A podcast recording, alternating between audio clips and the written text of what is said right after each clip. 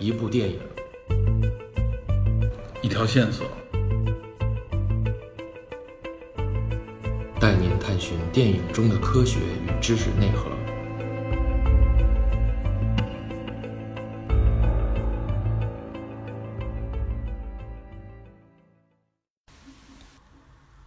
各位电影侦探的朋友们，《综合格斗之勇士》下集中包含了更多具有争议且敏感的话题。我们本着科学与理性的态度，为您分析个中原委、趋势与发展、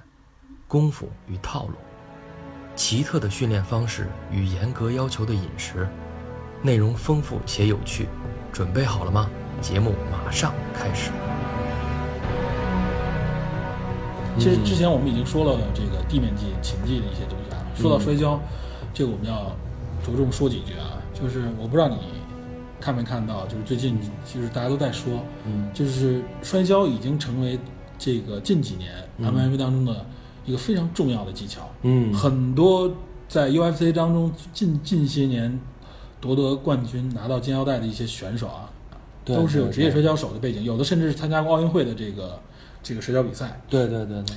我觉得像一些地面技强的选手，他就是摔跤就很重要了，因为你要使用地面技，你必须先把对手放倒在地。对，首先摔跤其实不像我们想当中，就我们我们中国人觉得传统摔跤，摔跤就一般五大三粗的人，哎，低着头晃两下，然后这个摔对方。实际上，摔跤是有很多技巧的，是是非常细腻的一一套技术。呃，比如说擒拿对方、摔倒对方，如何使绊儿，嗯如何头摔，嗯，如何使力，这个其实都需要技巧的，使蛮力是是不行的。对我们可能要找到技巧，而且其实回到这个 MMA 比赛当中啊，摔跤技巧为什么会这么占优？有很多这个站立技很强的人啊，嗯被这个摔跤动作打的没有施展空间。嗯这个我不得不提，为什么摔跤会在 UFC 当中越来越厉害，嗯越来越占这个主动，或者说很多人都采取摔跤的技能，很多选手甚至对摔跤就是很很苦恼，就觉得被摔跤选手控制，就是因为 UFC 比赛啊，它不像原来在 Pride 里边比赛是跟拳击那个比赛一样，是这种方正方形的这种比赛场地，嗯。然后它旁边拉上绳，有四个角，嗯。他的要求是说，只一旦被出了这个神区，就比如说打倒出去了，嗯。这个时候比赛立刻终止，嗯。大家回到当中来继续比。嗯。这个时候呢，给摔跤这种动作，为什么在那个时候就是说站立技会会比较占优呢？就是摔跤这种动作，您想去摔这个要施展空间或者把对方推出去的时候，一出绳立刻就恢复恢复了。嗯这个时候摔跤运动员是没法发挥这个能力的，因为你摔倒以后再去使用招数，但是场地限制其实很多时候制肘了他，就是制约了他这个，呃，他使用这个摔跤技能。另外一个就是在像 Prade 里边，他有这种倒地以后使用，刚才我们提到的使用脚、使用膝盖对头部的攻击，这个非常凶残是一。另外一个呢，就是说被禁止以后呢，给摔跤选手一个非常好的一个有利条件。摔跤选手有的时候我对方我要擒抱对方或者冲出去，就是靠靠像类似像风那种那种方式，嗯横冲对方的时候，有可能会扑空，被一些选手躲开。他扑空的时候就会有的可能会趴在地上。嗯如果这个时候我们如果是可以用使用踩跺这种动作的话，他倒在地上立刻对脑袋上就执行实行袭击，这个对摔跤选手来说是个劣势。但正是因为不允许使用这种技巧，你只能控制住他，骑在他身上，然后利用拳打，就给他足够的时间，可以迅速的起立躲开，你知道吧？这个就是其实给摔跤造成的从条件上创造的一个一个优势，而且 UFC 比赛是一个八角的一个铁笼，对八角全部封闭。我们在这个影片当中，Warrior 也能看到这个。正是因为这个铁笼，说白了，就是他没有出界这一说，对所以摔跤在这个时候就可以迅速的利用自己的摔跤能力，把战力技强的选手立刻逼到一个角落，我把他挤住。说白了就是我不我不管你你的拳有多厉害，我腿有多厉害，我先上来就靠近你，顶着你过去。嗯这个时候就很多原来这战力技很强的人就吃这个亏，我施展不出我的拳脚了，我直接被对方摔跤运动员挤到角落里边，直接进入到地面缠斗，他使用的 关节技也好，或者摔跤的一些动作就占优势。这就是为什么摔跤在近些年当中起来，这是因为规则、场地，包括这个摔跤的一些形式，所以他逐步在这个比赛当中有了一定的优势。之所以我觉得啊摔跤不受重视啊，或者说不是被大家经常津津乐道的，有一个原因，嗯就是摔跤的这种从怎么说呢？从视觉观赏性上来说，嗯稍差。嗯不像泰拳啊、拳击啊、跆拳道啊，嗯，他的缠斗有点过多了。，对他缠斗多，他那些那些技巧给人感觉很漂亮。就是说，我们如果尤其爱好者，大家更多的目的只是为健身，不是为格斗，不是为比赛的话，那我我学摔跤技那种实用型的，可能相对对于我来说就没有那么的吸引力。嗯所以大家你会看到，就是很多，尤其国内的这种这种俱乐部，你能很多看到，就主要教的什么，比如柔术啊，嗯比如泰拳啊，嗯拳击啊、散打啊，教这一段。摔跤可能，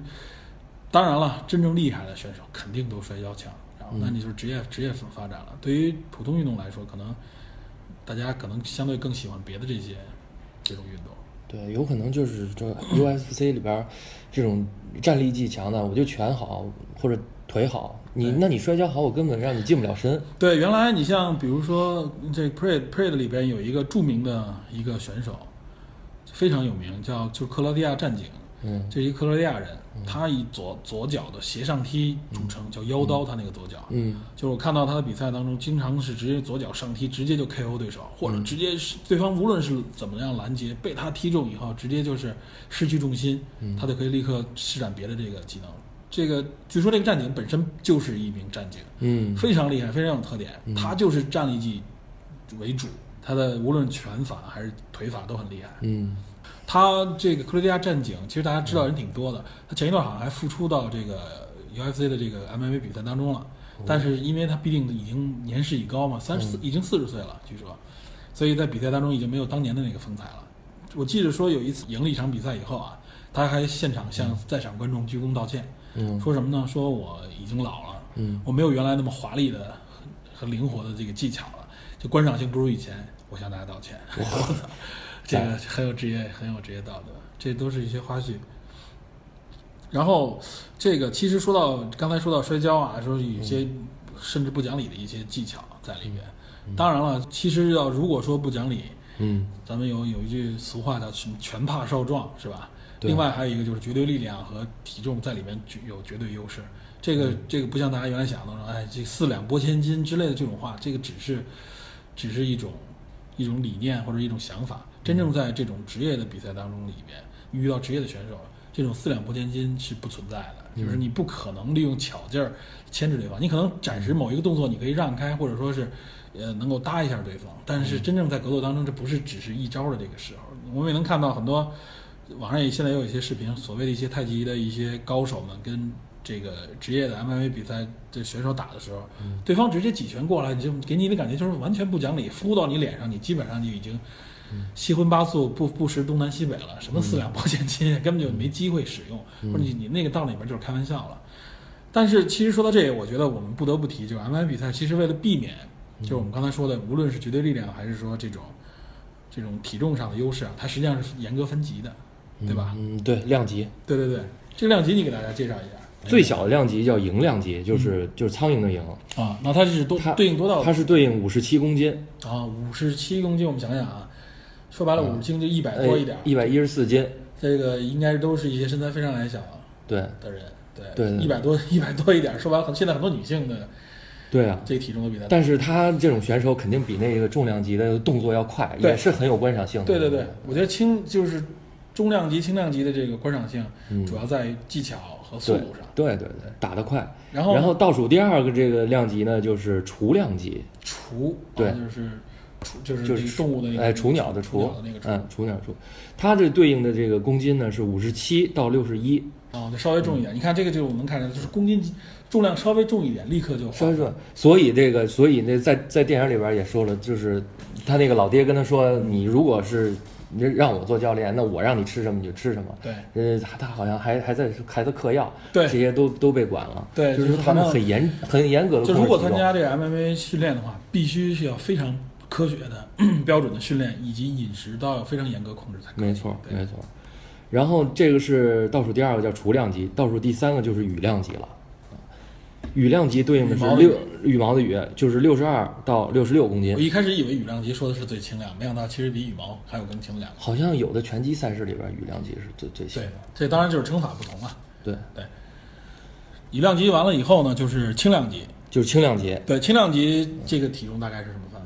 轻量级我估计比这羽量级就沉不了几，斤，就是在在这么几级就差不多。然后就是次重量级，次重量级，然后是中量级，还有他们也分为什么次次重量级或者叫轻重量级，然后最后就是重量级。最后就是重量级，重量级就是我们理解的这种，就是最八应该是八十公斤级了，呃不最重八十五最重最重量级应该可能达到了，应该能到一百二十公斤。一百二十公斤。对对对，因为我看它磅数是对应到两百八十多磅，就是那个就是也就是从五十多公斤一直到哎将近一百一百一到一百二公斤。这我喜欢，我我喜欢看这个。但是呢，就是也有一部分喜欢中量级和轻量级，速度更快，活活动范围更多，技巧更多。那么轻量级相对来说就是必定打击程度不一样。原来也有人说过啊，甚至网上你可以能查到很多，就是有人会问，说这个李小龙这么厉害，他如果对泰森会怎么样？我觉得这个首先这其实是不可能出现这种情况，就是因为体重差距太大，另外时代也不同，这关公战陈琼这种情况是不会出现的。另外一个，如果说真的是对应的话，这个绝对力量差相差太大了。泰森的那一拳的那个力量肯定是李小龙的那种力量的几倍以上。所以说，那个为什么说拳击这项运动这个死亡率比这 MMA 还要高？我觉得是不是就是拳手就都是打头？啊，对你说到这个，我觉得咱们就也有必要提一下，就是其实有一种观点，就是尤其是 MMA 运动的这些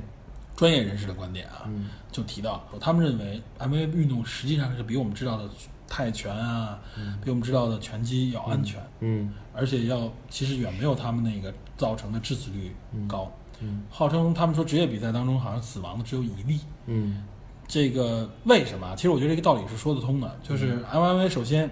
它是可以认输的，就是比如说像锁技啊、关节技，因为大家经常使用嘛，嗯就是他制制约在这个人制约到地上以后，比如锁住关节，嗯。对方就是最后无法无法忍受的时候，直接拍地或拍拍对方就是认输，这时候裁判直接就算比赛结束，嗯。不会把人逼迫到一种极限。你像在拳击比赛当中，很少出现认输这种情况，除非教练比如说这个确实不行，扔扔毛巾上去，但是基本上不会出现这种情况。而且拳击是有这种就是读秒，嗯。我把对方打晕打倒。嗯有的人确实属于这种轻微脑震荡的这种昏厥状态啊，就是有点意识，但是确实晕。但那个时候，十秒之内你站起来嗯继续比赛，就是裁判觉得你 OK 可以继续比赛，我就让你继续比。这其实传奇有点过，又类似于过去那种角斗，相对来说确实不太这个对人的保护不够。嗯就是而且他都是打头部嘛。对嗯，MMA 格斗它不是受力点多一些对受力点多一些，不是仅限于头部，就只有 KO 的时候，有时候打头部容易拳拳击其实也可以打那个腹部，打腹部、是打肋部，但实际上那个效果不好，而哎且得点也低，对对对吧？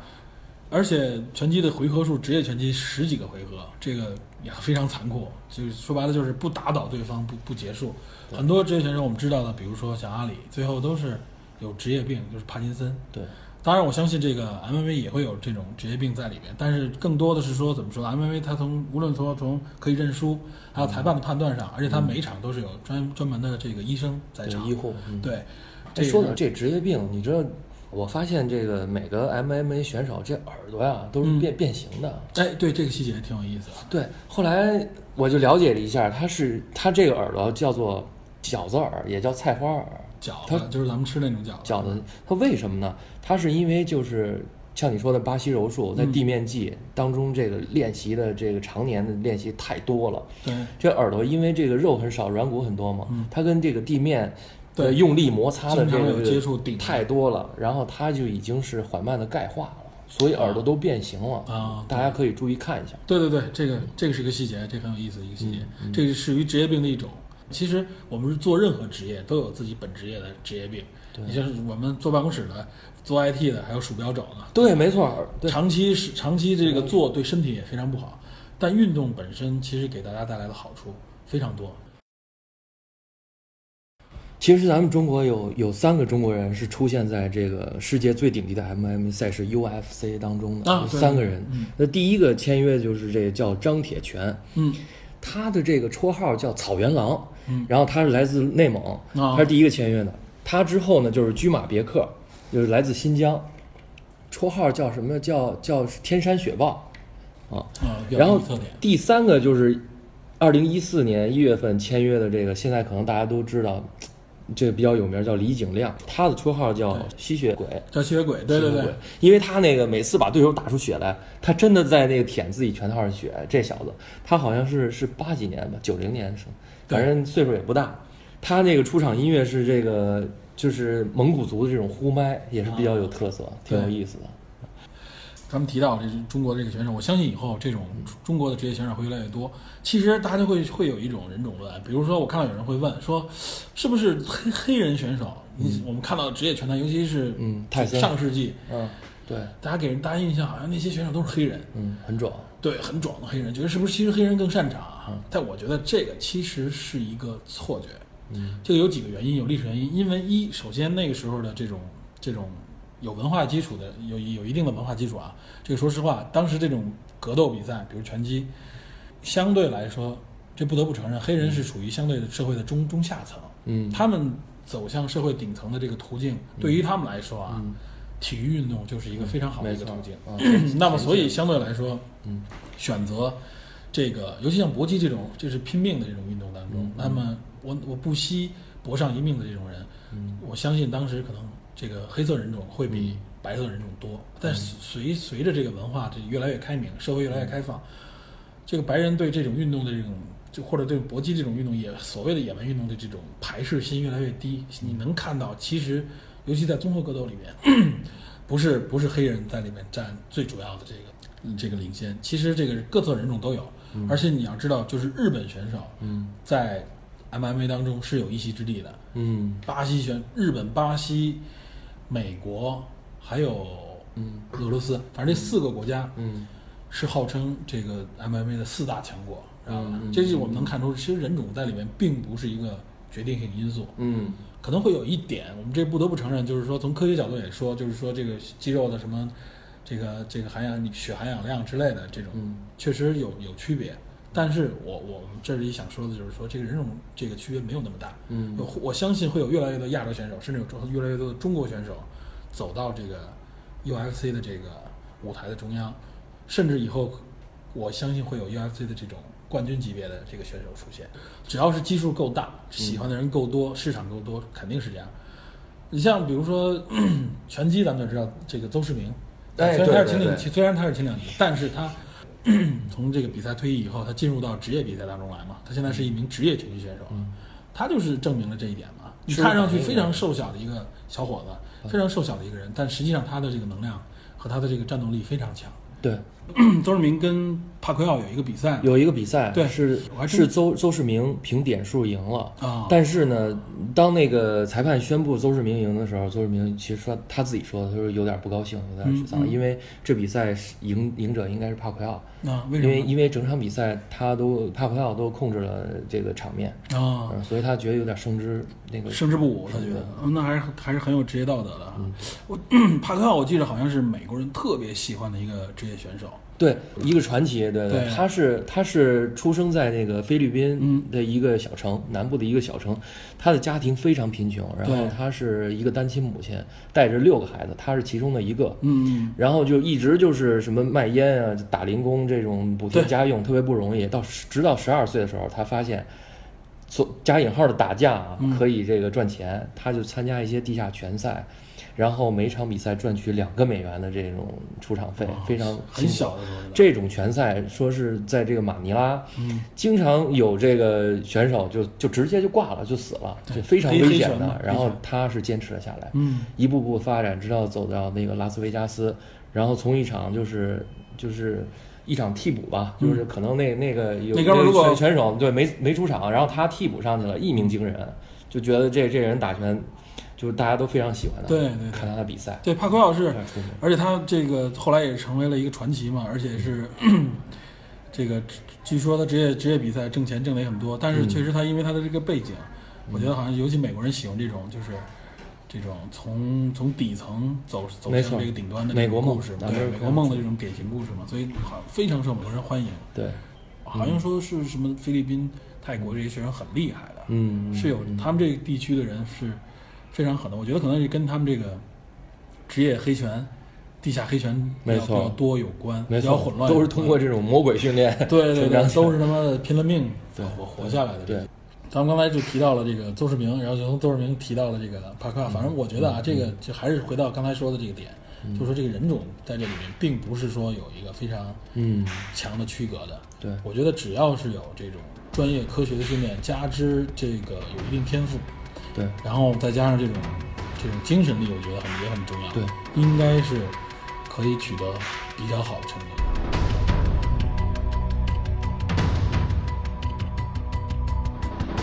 呃，既然人种不在这里起到决定论，那什么是真正决定这个选手的成绩高低？我觉得其实很简单，就是训练。对，后天的训练对非常关键。首先有先天的一些天赋，然后呢也也有一些背景。当然，我认为最重要的肯定是后天的这个训练，这种科学的呃这种训练，而且以及战斗的这种经验在里面。因为好像综合格斗倒并不是说是一个完全年轻人的运动，嗯也有一些年纪相相对大一些的，嗯，对吧？所以经验肯定头脑啊在这里面起到很重要的作用。对，说到那个训练，好像这个这个综合格斗是也号称是科学训练的方法，它应该是对在比赛当中啊，在在格斗当中会用到的各种的这个关节啊、肌肉都有针对性的这种训练。对，电影里边有一个细节，就是汤米跟他父亲进行训练的时候，其中有一部分是有体能训练的那桥嗯段，，对吧？对他好像是拿那个铁锤砸那个大轮胎，对而且这好像据说应该是一个标准的训练方法，应该是。对对对对，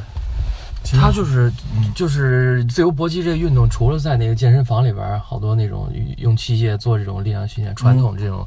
力量体体能的训练，嗯，还有一些就像那汤米所做的，用大锤子砸轮胎这种，就是比较稍微奇怪一点的训练方式，嗯嗯，也给大家说一下都有哪些方式。对对对，你说说。嗯，有这么几种，有一个是加引号的啊拉雪橇，就是它就是就是拉拉车吧，等于是拉这种五十到一百公斤的这种就负重，用绳子扛在肩部这种往前拉。嗯嗯，这个就是对选手的这种肩部还有腿部的肌肉力量这样一种训练。然后还有一种就是砸铁锤，拿这个锤子是用力的去砸这个大卡车的这种超大这种轮胎，就汤米做的。嗯，这个是对选手的肩和背是有有对，起到锻炼效果。而且它这个砸很不是说就是往上一扔就完了，一是有有一定的次数，另外一个就是它要控制整个的节奏、嗯，稳定性，对吧？对。还有呢，就是这个推手推车上陡坡，嗯它是就是也是五十到一百公斤这种非常重的，呃，这是锻炼选手的下肢。其实这个动作大家想一下，有点像这个一个选手在这个擂台上对一个选手这种扑倒的动作，也对对对也很像。还有就是翻轮胎，也是这种大卡车轮胎在地上翻啊，对，好像在那个什么大力士比赛里边看到过这个，哎，没错，对。对，这个应该对腹肌、胸肌还有包括全身的，还有他的心肺都有一个锻炼，而且、腿部肌肉都有。这个是挺经典的一个训练方式，就是在前前一阵儿有一个咱们那个中国一个电影叫《激战嗯嗯嗯，》，就是张家辉和彭于晏演的我知道那里边也有这种训练方式。对。那个电影也是在讲 MMA，后边我们讲电影推荐的时候，对这个电影也可以说一句，对，嗯。另外还有一个就是大家感兴趣的这个男生啊，可以在家里也试试，就是你找一个单杠，它叫这么一名字叫毛巾引体，然后就引体你向上，你找一个单杠，对，嗯。然后你找两条毛巾，这毛巾那个你不要系在那个单杠上，你就单在这单杠左左右手各一个，嗯，然后你就抓住这个毛巾去做引体。哦，这个是等于说这臂臂力就很明显了，臂力的力量。另外就是你这抓力，因为在这个这个运动里边，你对抓选手这个指头的这个力量，我好像看到。过他们这种格斗选手做这个专门训练的时候，他们可能有专门的设备，就不是毛巾，是那种绳索嗯，捆在那个嗯，对，单杠上，起到一样的作用，就是一样抓住一样的这个绳索。对对对，这都是对对这个小臂力量、这个手指的这个抓力有非常强的这个训练效果。对，还有用那个用用指头做俯卧撑的，这个也是啊锻炼指力的。其实就是说，他训练的方训练的方式有很多，都有针对性的。呃，说到这个训练，就说还提到咱们刚才不是说到柔术嘛？我觉得柔术是一个训练比较特别的一点啊。嗯除了你说的这些肌肉啊、素质、耐力的这个本身的素质训练以外，嗯就是巴西柔术讲求的一点就是对抗。嗯它这个训练很多时候，比如说，呃，有的时候大家说可以可以训练那个锁那个人偶，嗯就是一个一个那种长的跟沙袋一样的这个人形的一个东西去锁，但这个其实和实际对抗完全不一样，嗯有很多这种锁技，你必须是针对实体的人去训练才可以，嗯，反关节技啊什么之类的。所以说这个训练这个巴西柔术是必须要有这个对手嗯。来配合的，嗯，嗯。但是这种对手的配合，也就实际上锻炼了自己的实际对抗能力，这个是非常好的一种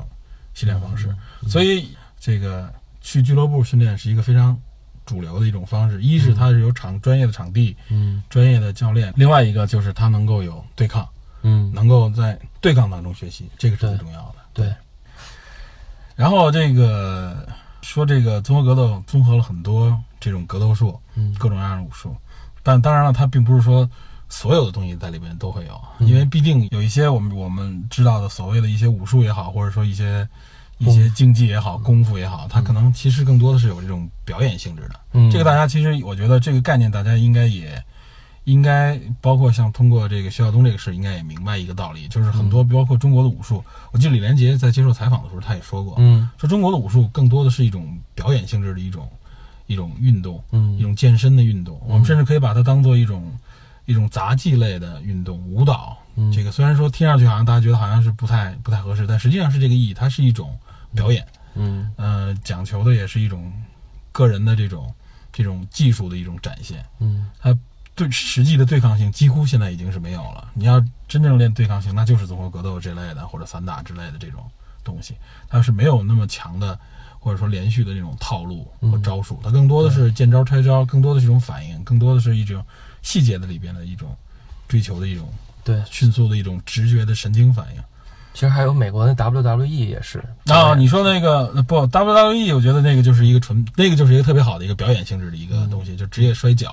它不是摔跤那个那个足字旁那个跤，而是那个就是脚脚力的那个脚，嗯它其实就是一个纯表演性质的比赛。对对这个很多我国内其实也转原来也转播过类似的节目，没错很它就具有一定的观赏性和戏剧性，嗯所以也有很多粉丝。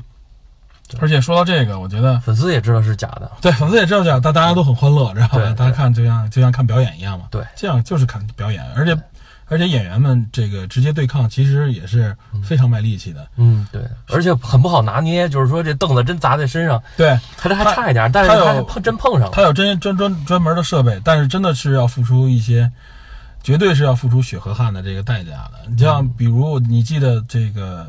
前几年有一部电影，对，叫《摔跤之王》吧，好像对对对，就说的实际上就是一个，也是一个这个获奖的影片。这个男主角好像我记得拿了奥斯卡最佳男主角了，好像是因为这个，也是一个老的影星。他原来曾经是一个特别好的一个帅哥，对但是后来因为可能是这个酗职业酒对酗酒吸毒，吸毒，也就是职业生涯太顺了，也就是自己的这个演艺生涯太顺，后来就没落了嘛。嗯然后他凭借这部影片一下就等于是这个沉寂了将近若十几二十年，然后突然就就又重回一线影坛嘛。对然后当时我记着，呃，这个演员这个获得这个奖以后，当时肖恩潘也是一个对老演员了，给他颁奖的时候都已经热泪盈眶嘛。没错，因为他是全场他的好朋友。全场起立这个鼓掌，对，然后那个电影说的就是呃职业摔跤，他是实际上自己在那个角色里，在里边表演的一个角色是一个职业摔跤的一个运动员，对，也是个老老头了，也不能说老头，就是一个老人了，嗯女儿也也已经长大了，嗯身体其实已经也每况愈下了，他仍然要需要利用这个职业摔摔跤的这种这种表演，嗯说白了也是为养活自己吧。嗯然后那个其实挺真实的，我记得他跟同场竞技的一些那个摔跤的这个运动员，这个他们还要对戏在之前。嗯，然后说我们要运没错输设备，对他们还要去超市里买各种各样的工具。我记得他当时就买那个钉书器往身上钉的那个，哦他真的是实际钉书器钉在身上，然后最后表演赛还要给他摘下来。他绝对是要付出这种呃鲜血的这个代价。你还记得他盯那干嘛吗？但我记得他盯的的后背表表演，就是当时那个他们一般都有一个正这个正义的角色和一个反派，对就是最后大家都希望那个正义的角色胜利嘛。对，那表演反派那个人呢，叫叫无所不用其极的利用一些非常阴损的招数，嗯其中就有用到了这个丁书丁。嗯对，这个当然了，这些都是在表演，而且他们都都是职业的这个说是演员或者运动员嘛，他们自己之间是有分寸，而且都是有安排的。对，场下都是很好的朋友，对，都是很好的朋友，然后他们都是按照这个约定好的套路，然后经过一些排这个排演，然后最后哎在场上输出激情的输出这个嗯。这个内容。嗯。说到这个，还有一个大家应该更清楚的，或者说是已经近期被前一段时间被炒热的美国总统嗯。川普，嗯。对吧？川普大家都知道，这一六年年末当选美国总统，是现任美国总统，话题之王。嗯这个大嘴他实际上原来也是 WWE 也的那参加过个，对他不是参加，他是好像有自己的俱乐部吧，哦。他反正是这个 WWE 的，据说已经写进名人堂的一个人物，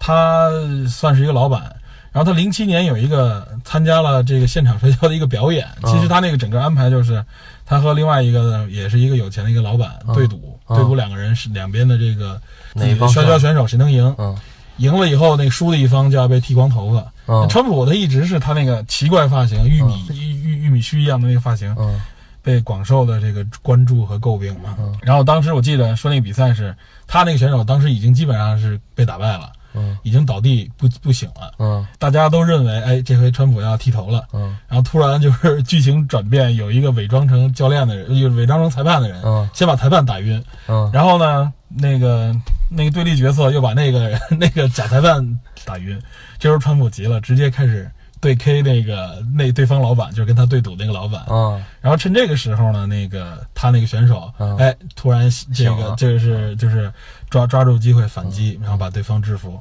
然后当时我记得川普也也亮了亮了一招，嗯和那个对方老板也打了两下，而且都是经典的这个摔跤动作，把对方扑倒，动作很很大，知道吧？嗯嗯川普当时应该零七年吧，应该十年之前也算是五六十岁，应该是将近六十岁了。嗯但是可以看得出体格很好。嗯然后当时把对方扑倒以后，还把对方的头发给剃了。好多人，我记得川普当选以后就把这个视频挖出来，嗯说这个美国总统参加职业摔跤，知道吧？实际上这是零七年发生的一个事儿。对很有意思。嗯说到这种表演啊，除了美国这个，其实东方就咱们东方的神秘古国，中国啊、日本、嗯韩国，其实都有类似的这种。，对尤其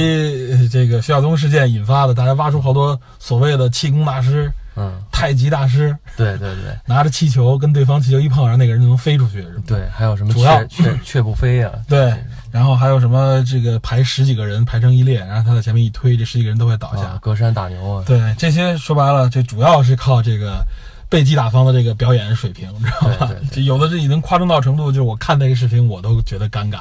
对我记得当时有一个女的，一个号称太极大师，然后就是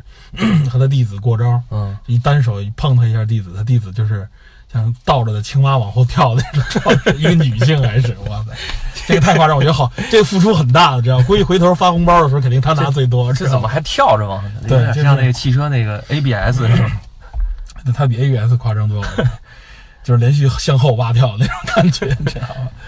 这里边，我觉得这也是过去这个武术是在这个社会里边存数时间长了以后，它就形成一种帮派嗯组织的这种性质。嗯那随着这个组织时间长，那么他这个组织，他要要让自己的这个这个凝聚力也好，或者说自己的地位越来越高，他肯定不能永远靠打打杀杀，嗯因为其实大家都明白，这个打打杀杀付出的成本太高了。嗯基本都看一靠吓唬人，二靠提高自己的地位。嗯那么提高自己的地位是什么方式呢？那就是师徒的这种配合演练，然后越来越这个神化自己的这个功力也好，或者是这个人员也好，慢慢慢时间越长，这个流传的东西越来越神。但是其实这些大家冷静的用科学的去分析的话，能看出来这里边绝大部分啊，我认为都是演绎，都是一种这个人为人造的这种内容。拍成电影确实好看。在电影当中看到，还是还是很有观赏性，对也戏剧效果也很也足。我觉得这个是不为过的，毕竟是表演嘛，对吧奥？斯卡也拿奖，《卧虎藏龙》《秦对》对对对，这些我觉得这是在这个观众也都理解，嗯。但实际上在现实当中中啊，有些人真的说啊，这个认为高手在民间，其实冷静思考一下，这些东西都是不实际的。嗯。真正的高手，我认为就在这个综合格斗啊，或者这些职业的这种搏击比赛当中，这些人真的是非常厉害，而且付出了这种极大的这个代价。嗯。这个说白了是以以性命相搏吧，嗯。然后展现出自己这个职业的这个能力。综合格斗它不可能长期存在，就是说某一个人非常厉害，没有这种情况。嗯它确实有排名，也有确实在历史当中有很多名人堂级的这种人物很厉害，嗯然后曾经甚至蝉联过几届的这种冠军。嗯但是实际情况也就是你方唱罢我登场，人才辈出。因为必定这个这种综合格斗里边，不像我们认为的有的高手就永远不败，就大家胜胜负负都有。有的时候就像电影里边也是嘛，嗯弱者不是不可能战胜强者，利用技术啊，利用对方的失误，或者说利用一些呃怎么说经验吧。对，甚至有运气的时候。对对，也有也有运行啊。有的时候，比如说准备很充分，嗯但但轻敌了，比如说著名的像蜘蛛人的那个比赛，就是嗯非常轻敌，他认为没人能干干干过他，结果在在在挑衅新动作的时候被人击中，直接 KO。对，这种情况都是有的。这个当然比赛也是增加了一些趣味性，嗯但是呢，就是我们能感觉到，就尤其是 U UFC 这种这种无这种这种比赛在美国的盛行，美国是很怎么说呢？是商业社会嘛，嗯从组织上来说也是，他们更多的是要要求的就是它的影响力也越来越大，而且它确实也能挣到更多的钱。很多选手在这个里边就是一旦成名，一战成名，或者说成为了这个这种拿过冠军的这个选手，他轻易而易是不会出赛的。嗯。也就是说，他出场费一是很高，另外一个就是大家成名以后，可能更多的就开始发展自己的冠名的俱乐部啊，以自己可以教练为主，拍然后出一些嗯。不拍广告啊，出一些周边产品啊、嗯嗯书籍啊、教学啊，或者说甚至一些跟一些运动器材厂商合作啊，嗯这都是很正常的。嗯因为一是他们付出代价很高，另外一个就是实说实话，如果比赛越多，那可能失败的机会也会越多。对，一旦是被打败，然后从顶端走下的话，嗯它一这个影响力，包括它的这个品牌价值也会下降。所以很多时候，就是一些高手并不是真正轻易的这个接受挑战，接受挑战，对，更多的是我们能看到有不信不断的有新人、新鲜的血液进来。嗯当然，这个就刚才提到这个组织方呢，无论从比赛规则上和效果上，它也是在不断调整当中的。嗯但是呢，大家都觉得 KO 好看，但 KO 太多其实也影响比赛效果。比如说，我准备了很长时间比赛，结果您上了一一下，就比如像这个汤米那样的方式啊，他上来一下就把对手 KO 掉了。对，那这很多后边的广告啊也好，或者说一些其他的环节就就就没有了。所以这个比赛方也会考虑，所以这必定是一项职业体育运动，嗯。它是和这个市场和这个收入是直接挂钩的嘛，所以它肯定要多方面考虑，考虑观赏性，对，考虑市场的这个影响力，考虑其这个实甚至博彩公司，对对对，这个嗯。但是博彩公司，我相信啊，就是大家都觉得博彩公司啊能控制比赛，其实没有那么夸张。嗯，还是有阴谋论，因为其实，在西方啊，因为博彩公司也是按照也得必须按照法律环境，嗯不是像我们说的这个为所欲为。它的那个收益其实是明码标价的，嗯百分之要求的百分之几的收益，其实比很多公司的收益还要低。所以博彩公司花那么大价控制比赛，如果出现问题被东窗事发了，他付出的这个成本远比他这个直接用正常比赛的获得成本要要高。其实他可能能控制是一些中小型的比赛，我觉得会肯定会出现这种情况。当然，这个就就就很多东西是没有是没有实力了，这只是我们的一个猜测。对对对，你发没发现，就是武术这个类的、格斗类的这个节目，都和背后的这个哲学有很深的这个关系。嗯就是格斗这种 人对人这种生死搏斗啊，就是会容易引发非常深度的这种思考。对，每个人去上格斗场都是有他自己的这对有他这套哲学和这个在里边，就是说他不是简简单单就是拼体能。其实大家就觉得好像是体能的极限之后，就是也是一种心理战。嗯也是一种思想的一种战争。尤其我觉得，嗯，你要看一些日本这方面的一些作品，嗯无论是电影甚至漫画，嗯 都能看到，就日本人很讲求这个这个思维这个境界，嗯这个思想这方面的境界。我觉得，也就是这个，嗯、格斗的这个背后，就大家都有一套这种处世哲学或者这种制胜的这种哲学。嗯他要能够通过思考，通过这种反思，反思自己的这个这个战斗，反思自己的这个比赛，甚至反思自己这种格斗的意义。嗯他要不断的，其实是一种心理的一种加强，或者说是一种心理的一种慰藉。因为格斗这个说白了很血腥嘛，一是对身体不断有。对对，身心是有一种创伤的，无论是受场上受伤，或者说是相互这种格斗出现危险，或者整个过程，就真在那个搏斗过程当中，大家基本上都是一种极度亢奋、极度这个仇视的一种状态。那么他需要，其实就是说有强大的这种思考能力、思想能力来来抚慰。我认为啊，就是来抚慰这个心灵，或者说是来不断的强化，对，鞭策不断强化自己那再说一下那个这电影里边有有两处细节吧。啊。第一个是那个就是片尾结束以后，那个起字幕的时候，导演致敬了一个叫小面具的啊一个 UFC 的一个职业选手，对对对真存在这么这后边是真有一个故事哈。因为因为这个选手就爱好就是给自己那个画彩妆、画面具，所以得到这个外号，好像是个黑人。嗯他因为是导演的好朋友，然后但是他呢，因为一次车祸呢，不幸就身亡了，啊啊，所以导演也把此片献给这位好朋友。对他也是 UFC 当中的一个职业职业选手。对对，然后第二个细节呢，就是啊，第第二个细节呢，就是说这个这个导演在这个剧里边也客串了一个啊，对对，没错没错，这个我知道。呃他是这个这个比赛斯巴达杯大奖赛的这个承办人，就是大老板。赞助商赞助商他演一个这个就什么对冲基金获益的一个对发财的一个说白了，就是有钱人。他在对电影里叫 J J，嗯，然后这个导演也客串了一把，对对对就是这是一个细节。对这两个细节，然后这个说白了是能看出来导演对 UFC 本身是对 MMA 本身很懂，很懂嗯，有激情。对对，导演叫加文奥康纳，他也是编剧之一。这导演拍过挺多，拍过一些运动类的励志影片，嗯比如《冰上奇迹》啊，嗯，他也拍过。感觉非常善于把控这种男人间的情感。对对对，我觉得他这个导演应该比较擅长这方面的，还拍过这个橄榄球类的影片，嗯好像叫《残酷的规则》吧，嗯应该也是。嗯，还有一个也拍过好像是拳击类的影片，这回头到时候大家可以去去查一查。好，那咱们总结一下呗。这嗯今天聊的这个电影相对来说没有那么烧脑，嗯所以我觉得相对来说知识点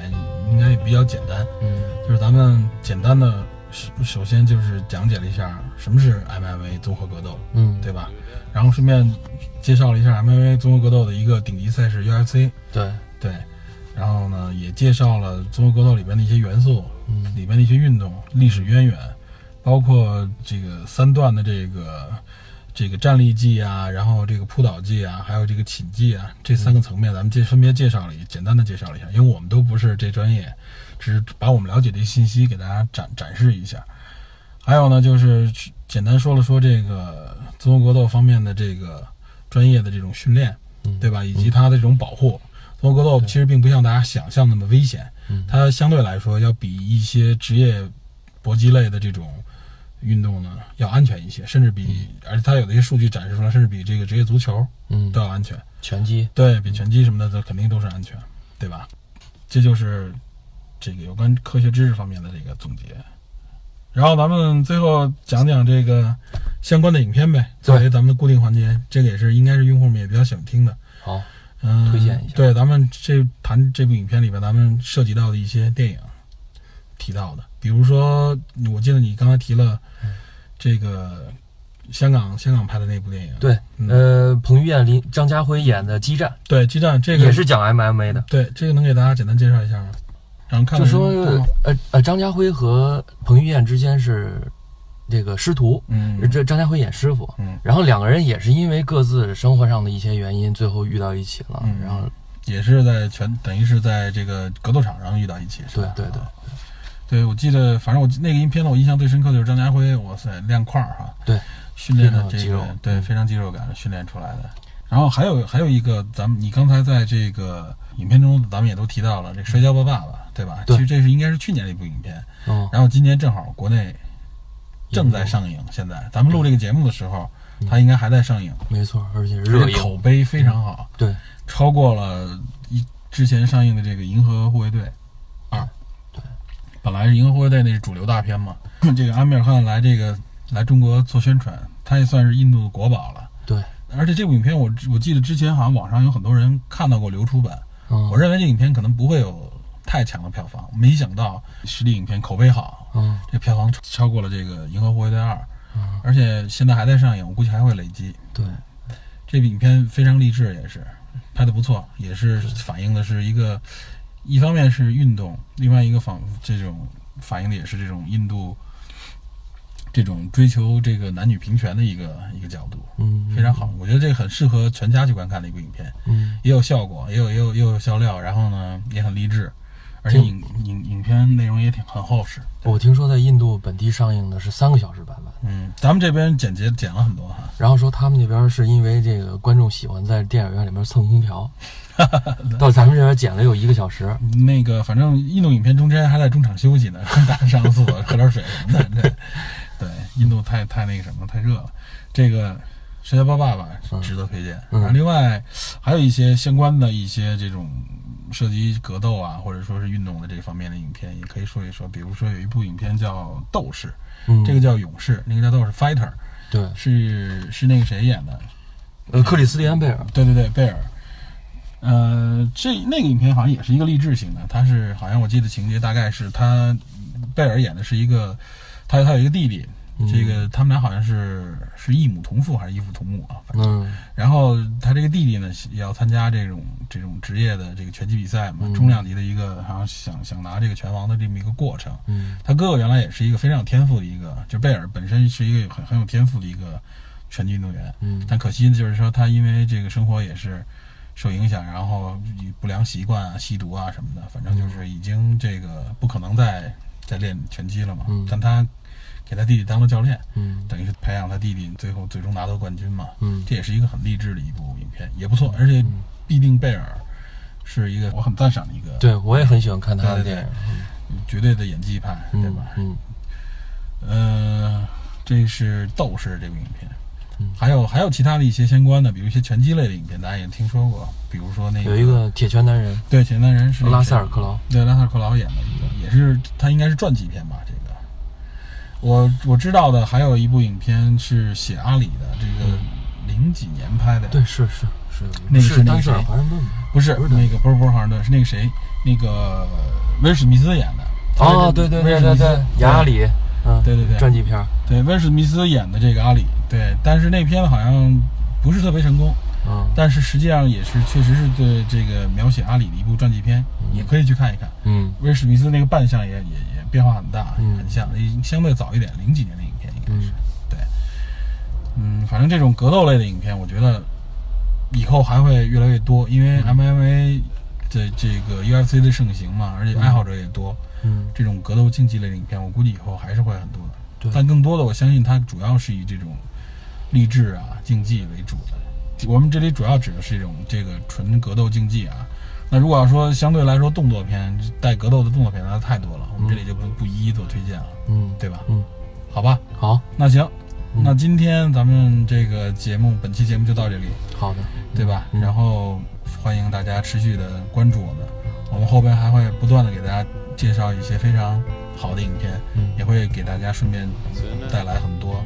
非常有趣的知识和科学。好好，那咱们下期节目见。下期见，好，拜拜拜拜。Je